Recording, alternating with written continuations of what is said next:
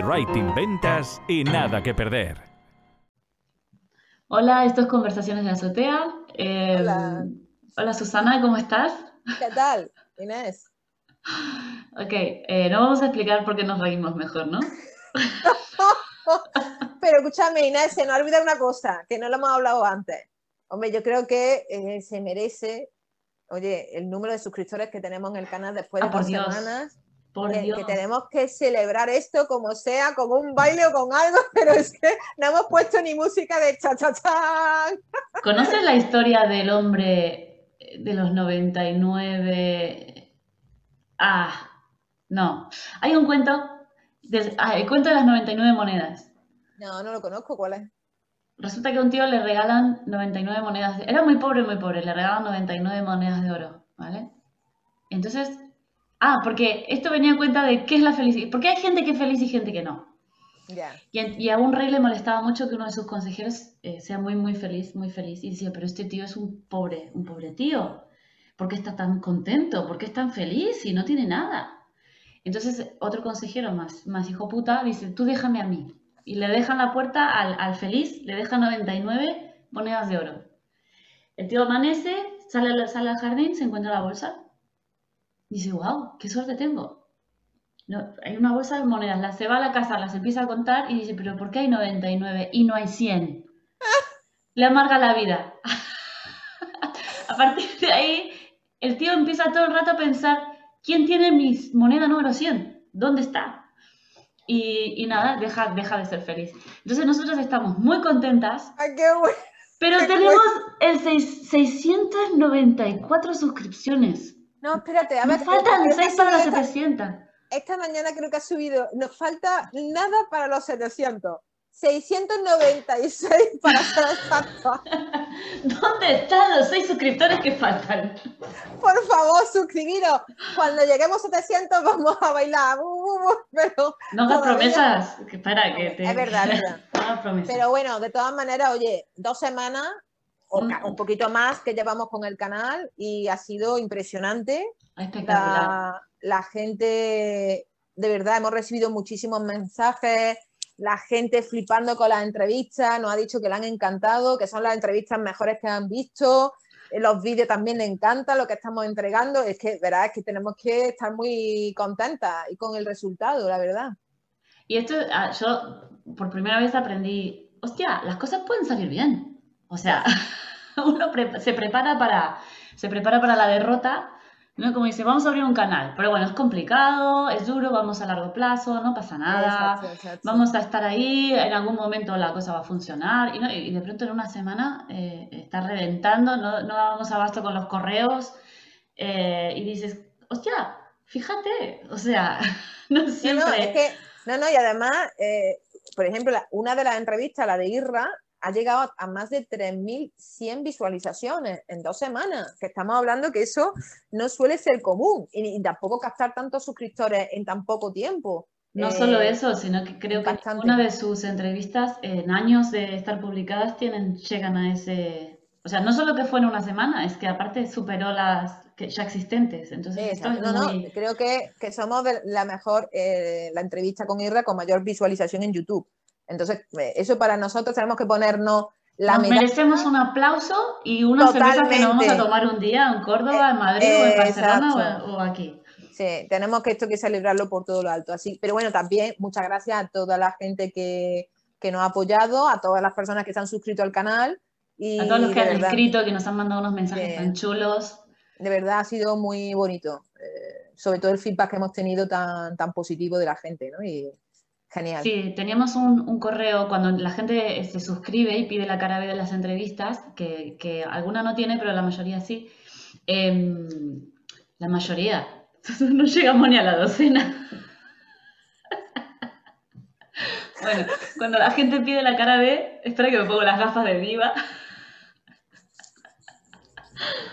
Ok, la gente pedía la cara B y entonces nosotras como somos muy, muy, muy productivas, dejamos hecho un correo de copia y pega, ¿vale? Que la gente lo leyó y moló. Pero nos mandaban unos mensajes tan chulos que era en plan, no, no podemos no decirle nada más que un copia y pega a esta persona. O sea, que, que verdad, o sea, a tomar por saco la la semiautomatización. Así que fue muy bonito conversar con, con ustedes, con vosotros. Y tenemos unas entrevistas ahora mismo. Acabamos de cerrar una que para caerse culo, de verdad. Um, Eh, no sé eh, yo es qué que- hacemos. Totalmente, es que dice, eh, cada entrevista es una sorpresa, es que es tanto conocimiento que para mí es como, esto es un aprendizaje, esto es como pagar un curso, ¿sabes? De los buenos, ¿no? Pero mm, de verdad, y además los invitados tan generosos que estamos teniendo, que comparten todo lo que saben, sin, de verdad, con una Sin filtro, generosidad. de verdad que son sin filtro las entrevistas. Yo Sí. digo, este loco que hace, si nos está dando Sí. un curso gratis, ¿a qué? Sí, total, total. Hoy esta mañana nos ha dejado ya fritita el cerebro, ¿no? La persona que hemos entrevistado. Así que eh, suscribiros, suscribiros al canal porque mm, no os podéis perder eh, las joyas que, que estamos teniendo, ¿eh? Son aprendizajes y seguiremos además con la cara B, que, que tela con la carita B, ¿eh? Que tela, tela, tela. Sí, sí, Tela, sí. tela. Eso sí que es de pago, valor de pago total, ¿eh? Pues ahora, bueno. eh, nos toca hacer nuestras conversaciones de azotea, que son las eh, respuestas, darle las respuestas que nos salgan de las ganas a nuestros suscriptores de los suscriptores que tenemos en nuestras respectivas webs, que, que van a encontrar la información aquí escrita abajo, eh, pues ellos nos mandan preguntas por escrito, por, correo, y nosotros aquí lo contestamos si queremos, ¿ok? Eh, También, también invitamos a los suscriptores del canal, si quieren, también nos pueden mandar, eh, mandar sus preguntas, sus dudas o cualquier tema relacionado con copywriting, venta y bueno, marketing en general, marketing digital, pues conversaciones de azotea.gmail.com, ahí podéis mandar también vuestras preguntas y estaremos encantadas. Y como dice Inés, hombre, también depende de la pregunta, ¿no? Pero sí, bueno, vamos, a- pero está bien. vamos al lío. Claro, de momento tampoco tenemos tantas preguntas como para este, hacernos mucho las exquisitas, ¿ok? Exacto, no, no os preocupéis, que no tenemos tampoco- Sí, tampoco para tanto. Aquí estamos muriendo de éxito, pero lentamente. lentamente. Como la rana metida en la olla caliente, ¿no? Sí. Vale, vamos con preguntas entonces. Vamos a empezar por una pregunta y de Ana. No sé si decir el apellido. ¿Nos toca decir el apellido? Bueno, Diana, Diana CH, ¿vale? Y la- dice, mi pregunta, ¿cómo captar suscriptores con una lista de dos personas si no tienes padrino ni amigos importantes? Y, y abre paréntesis y dice, por Dios, que no sea solo haciendo amigos importantes, que a veces cuando contesto me da un repelucillo y digo, ay, ¿qué va a pensar?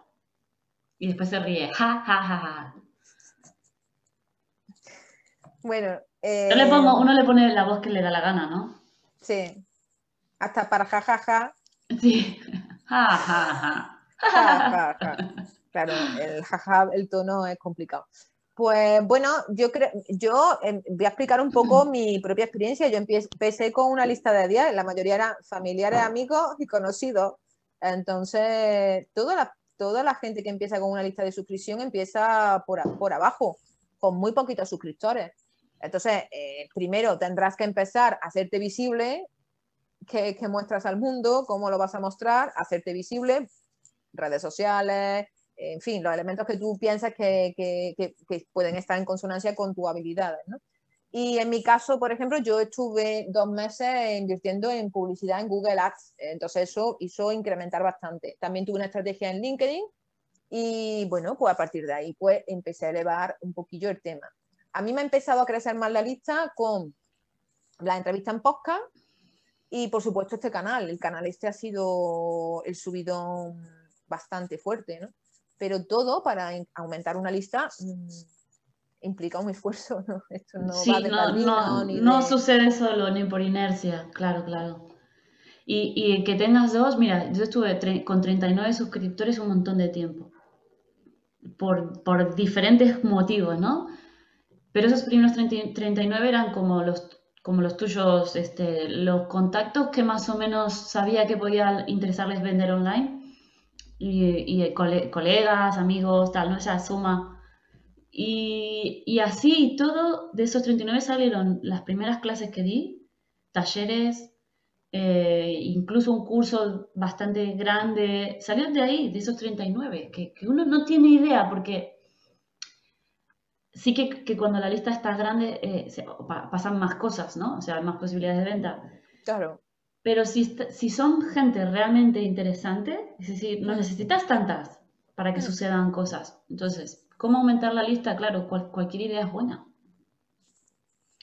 Eh, ¿qué más se puede decir? Bueno, de pago, redes, aparecer a, cualquier... colaborar, colaborar con otra gente, es decir, dentro del sector donde te muevas, busca gente o profesionales del mismo sector que tengan una lista y hacer como un trueque de, oye, yo ofrezco esto, yo te promociono a ti, eso también yo lo he hecho con algunos compañeros y también supone que también te entran. Y, y- y sobre todo para mí la clave es visibilidad, visibilidad de tu marca, de tu negocio. Y tener claro dónde está la gente que quieres atraer, porque si no, Por llenar la lista de suscriptores de gente que no te va a aportar nada es un poco que te vas, te- vas a tener que luego girar tu negocio, porque a, a veces pasa, ¿eh? Sí, Por ahí arrancas y tienes una idea y dices voy a hacer esto y haces una captación, ¿vale? Con un, o con Lead Magnet o con un webinar o con lo que sea que se te ocurra y, y luego resulta que dices no, en realidad no me gusta tanto esto, prefiero eh, a este otro aspecto, ¿vale? Pero tus suscriptores vinieron por otra cosa, con lo cual no, no les va a interesar lo otro, quizás, quizás. total, total. Así que hay que tener cuidado porque mm, no tiene sentido esforzarse si luego no lo vas a aprovechar, claro. Sí. Además, mm, eh, también muy importante, por ejemplo, si tú decides invertir en publicidad online, que no toda la publicidad trae el mismo tráfico. El tráfico de Facebook e Instagram es un tráfico un poquito pobre y además eh, lo sé por varios clientes que han utilizado mucho las campañas en Facebook Ads, ¿no? Y, al final dices es que son gente que no tiene dinero para pagar mi curso. Bueno, a lo mejor no es un tráfico de calidad, no es un tráfico cualificado. Entonces, todo eso cuidado también donde invertimos el dinero, donde invertimos nuestro tiempo y donde damos visibilidad. Y lo que dice Ina es que es verdad, ¿no? Tenemos que enfocarnos en dónde está mi público, ¿no? Y si después otra tiene- cosa, perdón, No, no, no. hay una, hay una cosa que dice esa pregunta que dice si no tengo padrinos, ¿vale? Y no, no se llama padrino, se llama networking, Mm, ¿vale? Que es otra manera de venderte. Que es, totalmente. en vez de buscar eh, el- tu público final, buscas altavoces, ¿vale? Si eres lo suficientemente, o sea, asertiva en la comunicación y lo haces sin... O sea, en el momento en que empiezas a hacer la pelota ya no funciona, ya, ya eres una trepa. En Argentina se dice trepa. Alguien que está ignorando a quien tiene delante porque quiere alcanzar su objetivo y Sí, usa sí. a las personas para conseguir objetivos. Eso, Claro. en el momento en que hagas eso te va a ir mal porque la gente se da cuenta. Pero si es sincero de tu parte, se llama networking, no es Mm. buscar padrinos. ¿vale? Totalmente. Entonces, cuando, cuando conectes con alguien, es decir, cuando alguien te guste lo que, lo que hace y, y le quieras, eh, o sea, ponte en contacto, le eches, ponte en contacto, como que te conozcan, ponte, en, eh, ¿cómo se dice?, en su radar, por Sí. redes, por, por correo, lo que sea. Y, Sí. y fíjate, eso se llama networking, no es Total. buscar padrino, no estás, que, no estás buscando que alguien te proteja. Sí. Además, eh, eso es una de las cosas que yo he hecho. Yo he tocado a gente, yo tenía claro que yo mm, iba- eh, quería estar con los mejores. ¿Y qué he hecho? Mm, Relacionarme con los mejores.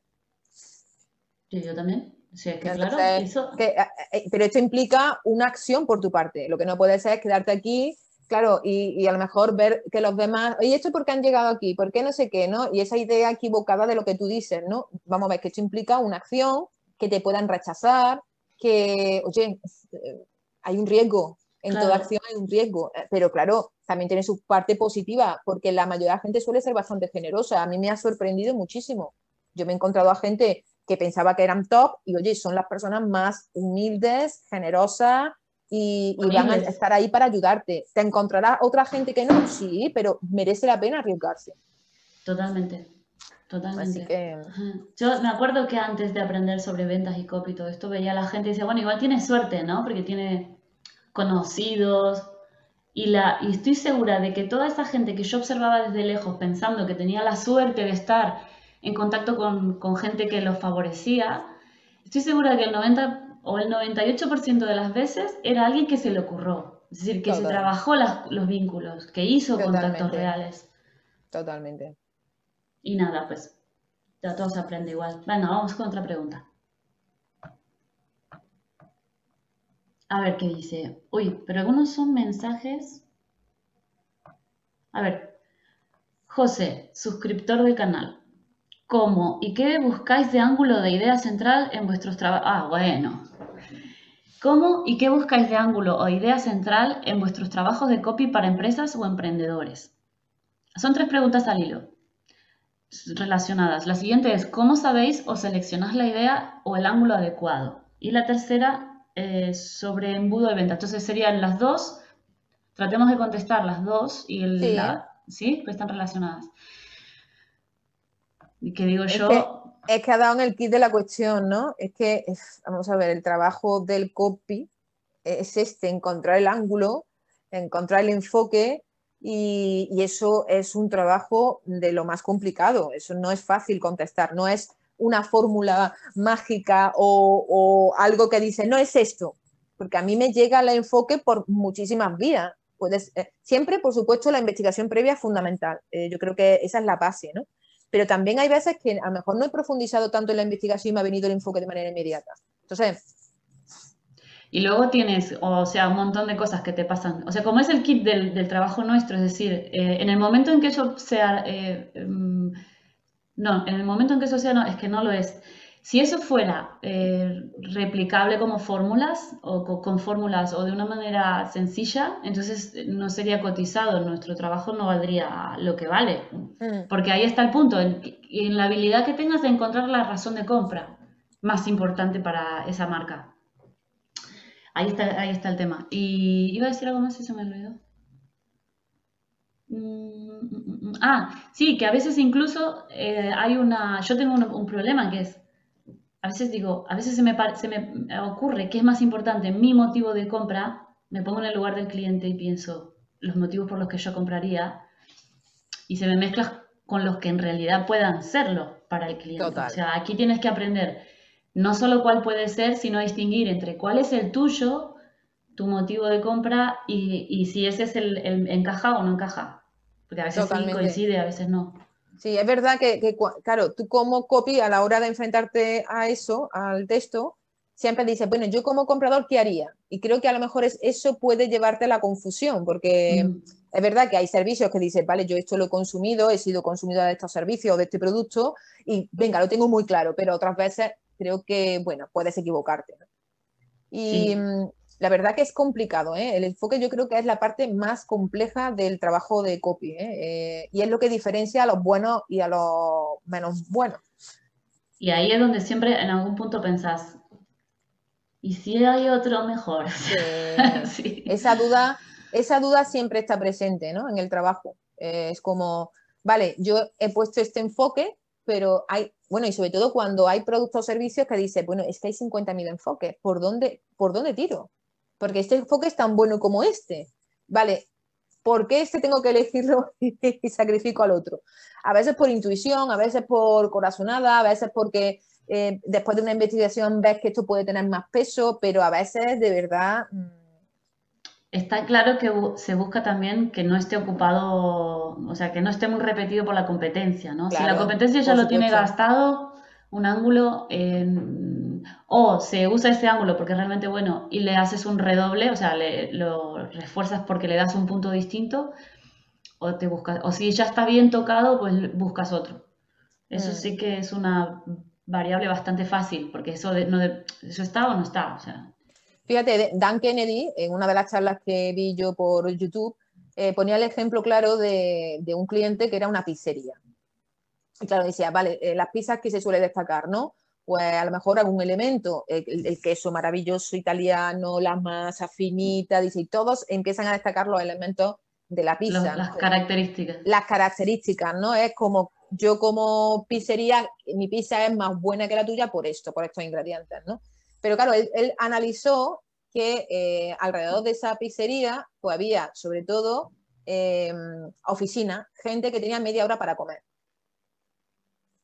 Eran los potenciales clientes de la zona, ¿no? De- del, del entorno del negocio. Entonces destacó como enfoque no los ingredientes, que podía ser maravillosa la receta familiar, que todo el mundo la receta familiar, no, y dijo, tienes tu pizza en menos de 10 minutos. Enfocó la rapidez.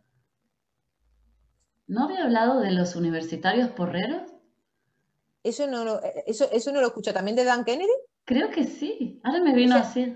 Esa anécdota no la, no la, es que claro, El, el- el tema era la urgencia, ¿no? La rapidez. la te lo entregamos urgencia. rápido. Él dijo, te lo entregamos rápido para que tú en media hora tengas en tu oficina el trozo de pizza que tú has querido y te lo comas y te, y te dé tiempo. Es decir, claro, es que es un análisis muy potente desde, te pones desde la visión del público, ¿no? Eh, que no, que no, que el público no quiere la mejor que eso, que también, pero que no, el enfoque es otro. Hay uno en el, eh, que sale en el libro de, de Anita Álvarez eh, de Cufari que yo conozco la pizzería porque en, en Buenos Aires es muy conocida. Se llama Pizza Ujis. No sé cómo se pronuncia. Yo siempre dije Ujis, ¿vale? Eh, eh, es súper cutre la, la pizzería. Es la pizzería de salir de la discoteca y que, que me zampo, y Claro. tengo que comer algo rápido. Eh, entonces la- ya directamente la publicidad, el anuncio era Ujis, cuidamos tu bolsillo, no tu estómago. Oye, qué bueno, oye, qué bueno. Sí, sí, sí, buenísima. Pues ahí está la clave. Ahí está. Vamos con otra. A ver si le contestamos del todo porque eran dos. ¿Cómo sabéis o seleccionás la idea? Vale, pues ya te dimos pistas. Eh, no lo tenemos muy claro, José, ¿vale? O sea, siempre en cada caso es la misma sensación de a ver, a ver, a ver, ¿vale? A veces es Luego- verdad que, lo que es muy claro por, por el producto, por el por público objetivo, por el mercado, es muy claro la idea, pero en otros momentos no, no es tan fácil. Sobre todo en un mundo donde hay tanta empresa, tanta oferta y tanta... Es que es muy complicado. Vale, siguiente pregunta de José, José, perdón, es ¿cómo es vuestro embudo de ventas y cómo filtráis los leads? Bueno, el, el embudo, nos- yo apliqué un poco la idea de IRRA en una de sus formaciones, que es la web de Telaraña. Eh, el objetivo es eh, guiar en todo momento al cliente que aterriza, al potencial cliente, usuario que aterriza en tu web, guiarlo con el objetivo de que deje un email, ¿vale? Ese email siempre la gente lo, lo deja si tú le das algo, ¿no? Aunque también hay últimamente una tendencia a eliminar los lead magnets, también hay una tendencia. Ese, ese regalo gratuito, ese contenido que tú das a cambio de un email, se llama lead magnet. Bueno, pues eh, la gente te deja su email, recibe el lead magnet y a partir de ahí mi estrategia, en mi caso, también la de es eh, trabajar el email marketing el email diario que- para generar esa confianza eh, que hace que la gente, tú estés presente en su día a día, en su cabeza y cuando tenga esa necesidad de buscar o modificar o escribir los textos de su web o de su negocio, pues te llame a ti. Eh, la cualificación. Bueno, yo en cada página, bueno, en los emails, perdona, no te he dicho, hay una página de ventas. En esa página de ventas yo tengo un formulario. En ese formulario hago una serie de preguntas para cualificar un poco al, al potencial cliente. Pero, pero eso el cliente. Claro. Al Ya, lead, es decir,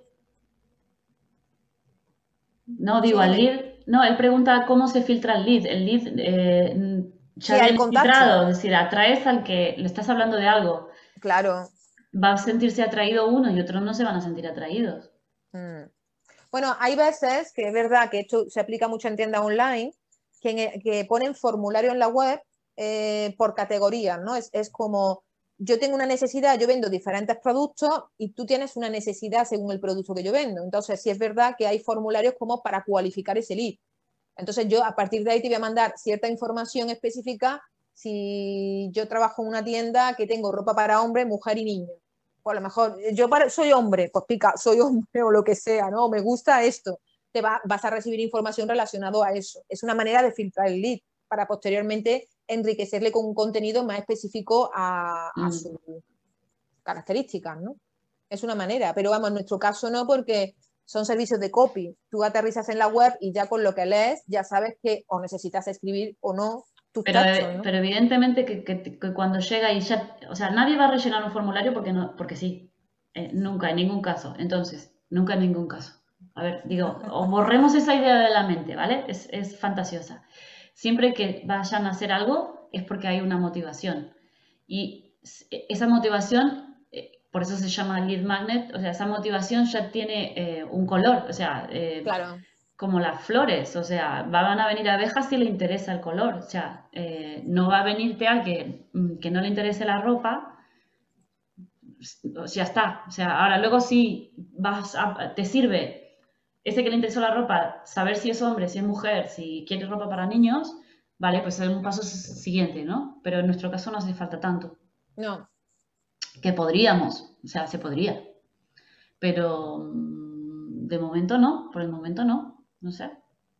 Eh, el tema es que el lead es un elemento importante y siempre tiene que estar en consonancia con lo que ofrece.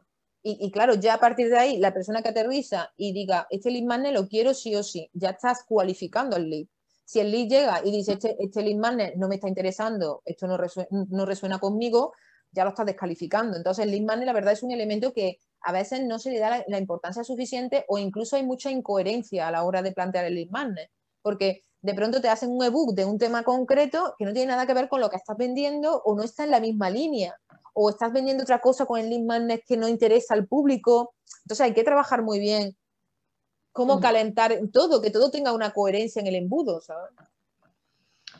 Vale, eh, nos pregunta, em, ¿quién? No sé porque aquí no sale, no sale el nombre, no sabemos quién pregunta. Anónimo, es una pregunta anónima. ¿Cuándo es? Sí, de Anónimos. ¿Cuándo es realmente necesaria una página de ventas de estilo tradicional, con titular, balas y toda la pesca en servicios de alto valor, productos caros, libros, membresías, cursos? ¿Vale?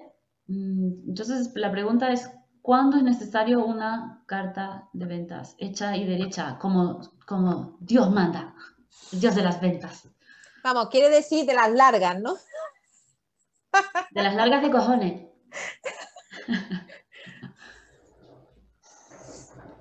A ver, esto... Eh, siempre. Siempre que quieras conseguir algo tienes que ponerle esfuerzo. Claro. Ahora, ¿cuánto de largo? Ah, eh, exacto. Es decir, que, depende, es decir, la verdad que la calidad, en el esfuerzo debe haber la calidad en el contenido, en el copy, en el mensaje. En cuanto a la extensión, bueno, pues en, hay páginas que son más cortitas, pero están tan bien explicadas que no necesitas poner más. Ahora, hay otras páginas que sí necesitan una extensión, ¿no? Pero ¿cuándo en cada caso? Es que depende, que no sé. pero así, así regales chuches, o sea, aunque regales algo gratuito, te, te, lo tienes que correr del mismo modo, porque para la mente hacer algo, es decir, darle un botón y descargarte un lead magnet o em, comprar algo es para el cerebro es el mismo esfuerzo tomar la decisión. A ver, algunas decisiones le ponemos más resistencia y a otras le ponemos menos, ¿vale? Pero mm, ahí entra el precio, el, compromiso con lo que, lo que estoy comprando, eh, pero ni siquiera es tan importante el precio. Pero tomar la acción, tomar, eh, pasar de, de, status quo a una acción es difícil para el cerebro. no quiere. Totalmente, Con lo cual, aunque regales algo, tienes que hacer una landing. lo que pasa es que igual la tienes que disimular un poco. Pero hacer una landing es tocar unos puntos en la mente del otro. Eh, y lo tienes que hacer siempre eso, no te lo puedes saltar nunca. Otra cosa es la estructura típica de la página, que yo a veces digo, vale, no siempre tienes que respetar esa estructura. Tú puedes, mm. para mí es muy importante a lo mejor la historia, para mí es un elemento que no eliminaría de una página de venta, pero también, por ejemplo, las balas. Bueno, las balas, muchos dicen que es muy importante, depende, te digo. Yo no soy tan, mm, no, es como, venga, esto tengo que cumplirlo todas las partes. Pues no, en algunas será muy importante a lo mejor en una formación, un curso, las balas, y en otro a lo mejor componer algún punto concreto, pues ya está, mm, con eso es suficiente, ¿no? Entonces, todo esto también hay que adaptarlo a la realidad de cada producto o servicio que está trabajando, cada negocio, ¿no? Lo que es importante es que pensar que eh, con poner un botón y una llamada a la acción no alcanza, ¿ok? O sea, en ningún caso alcanza. Exacto. Y, poner eh, un titular ahí, ole, consigue tal cosa ahí maravillosa y comprando aquí, no te alcanza. ¿Vale? Entonces, mm, vale, aquí hay una pregunta de otro José que dice, ¿utilizáis Google Analytics para analizar los resultados en tus trabajos y va incluido en el precio? Tiene más, José, ¿vale? Pero empezamos por esta. Vale. Bueno, pues yo eh, la parte técnica de todo el proceso, eh, incluso eh, enlazar Google Analytics con la web, yo eso no lo asumo. Otra cosa es la interpretación de las métricas, de los KPI y todo eso, vale, a mí me lo tendría que proporcionar el, el, cliente y entonces a partir de ahí yo puedo hacer una interpretación de Google Analytics de todos los resultados y decir, oye, esto está funcionando, no está funcionando, pero ¿qué te encuentras con la mayoría de los negocios? Que la mayoría no tienen ni Google Analytics previamente y algunos no han tenido ni web. Entonces, ¿qué pasa? Pues que empiezas de cero. A mí me pasa igual. Claro. Que, no, o sea, al principio lo tenía como muy presente, ponemos analytics, no sé cuánto, a la gente no le, no le interesó mucho a nadie, salvo los que están ya hilando fino, fino, fino, que están teniendo muchas ventas, entonces sí que se fijan en los detalles. Pero el que, el que está en la ruina y no sabe todavía mm, cómo, ¿Por, cómo, por dónde empezar, en la ruina quiero, entre comillas, o porque está empezando, o porque tiene un proyecto que no acaba de funcionar, y entonces eh, eh, lo que está contento con las ventas si ya no, no mira si, sea, el detalle todavía. Ese es como en otro, en otro punto, ¿no? Total. y por lo general los negocios que están vendiendo mucho y que fija, se miran el detalle, eh, lo llevan ellos. Ya tienen una parte, un departamento que lleva la, la parte esa y, y, solamente es mirar los resultados juntos y ya. Estos son los resultados, pues los miramos. Pero no hay yo me encontré con eso también, Susana. Yo también, yo también. Yo pensé que era como una super, eh, un super y además que incluso eh, yo los clientes que le he dicho en la web, pues me han dicho, yo he dicho, mira, es muy importante, hombre, que es interesante que tuviera la Google Analytics porque te puede dar ver, ver cómo va evolucionando, pero la gente pasa. Sí, sí. Es verdad que, por ejemplo, las tiendas online sí suelen tenerlo, porque claro, ahí sí es verdad que estás vendiendo muchísimos productos y tendrás que ver, oye, qué producto está, pero que la, la generalidad no está tan mm. extendido el Google Analytics como herramienta de medición. Que ah, nosotros en marketing digital, claro, en marketing digital se da mucha importancia de que es que hay que medir, hay que medir las métricas. Y la gente pasa del tema, pero vamos, te lo puedo asegurar.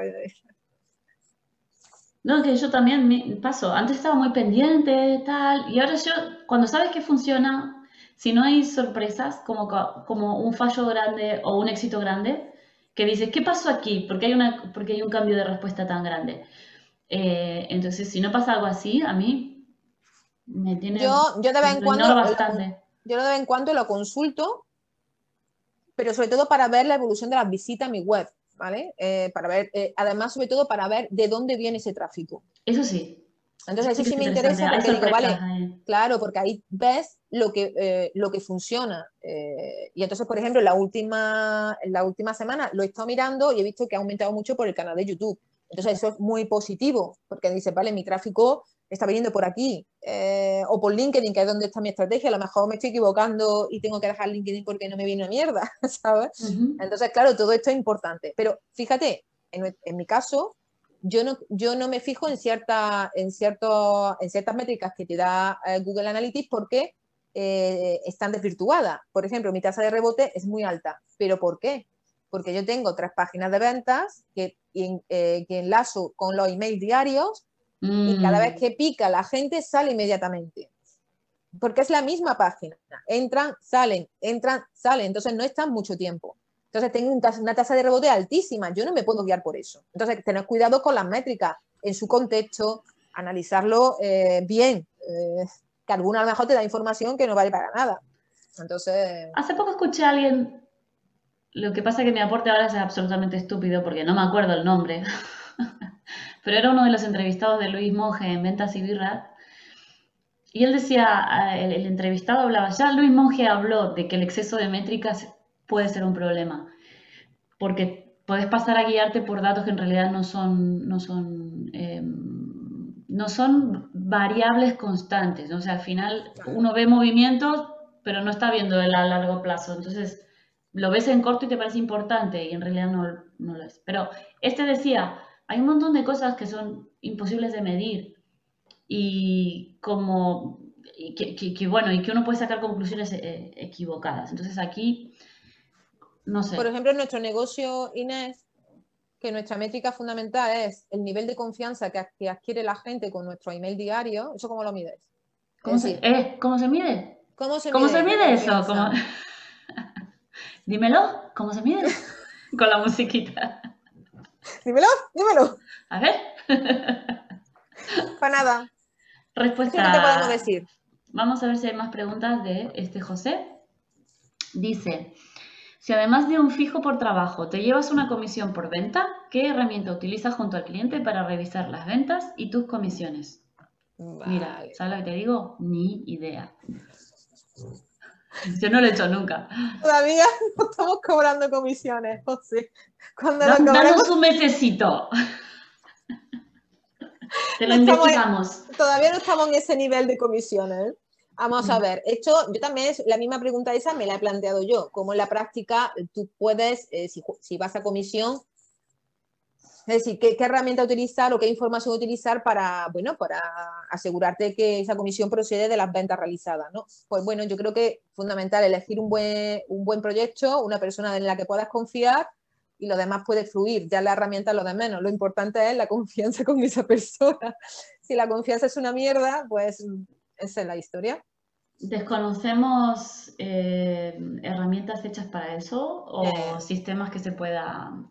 Hombre, entiendo que, que una de las métricas es, mira, eh, gracias a, a tu email eh, vendo, bueno, Google Analytics puede decirte de- si se crea un embudo en Google Analytics que se puede crear, configurar un embudo, ahí se va a ver si es por el email marketing, si es por alguna campaña de publicidad. Entonces, No, pero yo creo que él, él diría tipo, hacemos una, hacemos una landing y vamos a eh, un fijo y aparte es por comisión. La comisión, ¿Cuántas ventas salen ahí? Claro, el número de ventas, ya está. Es- esa información, desgraciadamente, depende de la persona que está controlando el negocio. Y si te da acceso a, a su información de, de interna Económica. o no, es que Claro. claro. Ahí por, por eso hablaba de la confianza, que tienes que confiar en esa persona. Pero claro, Y, y ojo, da- también confiar, porque si, si hay es un tipo de venta que pasa a una comercial, o sea, eh, hay, hay landing que no, que no hay botón. Pasas a hablar con alguien, con un comercial que cierra la venta. pues, claro, Entonces ahí tienes que confiar, porque esto sí también me lo he planteado. eh, Hay casos donde el comercial no, no te puede estar perdiendo ventas, que o, claro. o o mejorando tu copy más. O mejorándolas, por supuesto, claro, también. Imagínate, ¿cómo Es no? que es la historia, ¿no? Vaya cracks que hay por ahí vendiendo. Mm. Pues, José, en eso no te podemos ayudar mucho. Sí, es más, José, si lo haces, vienes aquí, nos escribes un correo Claro, y nosotras te entrevistamos para que nos cuentes. exacto. Bueno, que ¿cuánto llevamos ya? ¿Dejamos, aparcamos 11.56. Vale, perfecto. o seguimos? No, no, no, no, no, no. Yo creo que ya tenemos este un montón de valor. Ea, pues ¿Ea? Esta Ea. ¡Ea! hasta la próxima, Inés, ¡Marichocho! marichocho. Oye, no sé si la gente sabe lo que es la anécdota del marichocho. Bueno, no sé si lo conocéis. Hay que poner el enlace. Venga, no, voy a intentar a ver si puedo montar el vídeo, después de este vídeo, el vídeo del marichocho. Y si queréis llamaros marichocho, vamos a decir la comunidad de los marichochos y las marichochas. ¡Marichocho! A mí me encanta cuando Susana me dice marichocho. Hombre, que sí, es muy divertido. Es que yo ya, de- desde que vi eso, me, me impactó tanto que, que lo he incorporado a mi vida y a la gente le digo marichocho, ¿qué hace marichocho? Bueno, pues muchas Vale. gracias por vernos, suscribiros, por favor, suscribid- suscríbete si no lo has hecho. Y nada, Y vamos a por los mil, que con los mil Sí. tenemos primero los Oye. 700 y después a por los mil que tenemos sorpresa. exacto, una sorpresa muy, muy buena. Ok, terminamos Bueno. por ahí. Va, chao, chao. Adiós. La merlucita, previamente con la sal que le hemos echado, la pasamos por la harina. ¿Lo ves? Y vuelta y vuelta. Un poquito de harina. El huevo te toca a ti. Venga. Un poquito de huevo ahora para llevárnosla para allá, que nos vamos.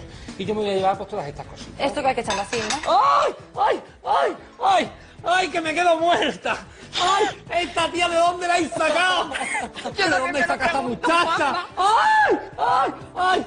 ¿Cómo lo vamos a hacer así? ¡Marichocho! Yo qué sé. Pero ni la torpe de mi amiga la Mari de Puerto Urraco hace estas cosas.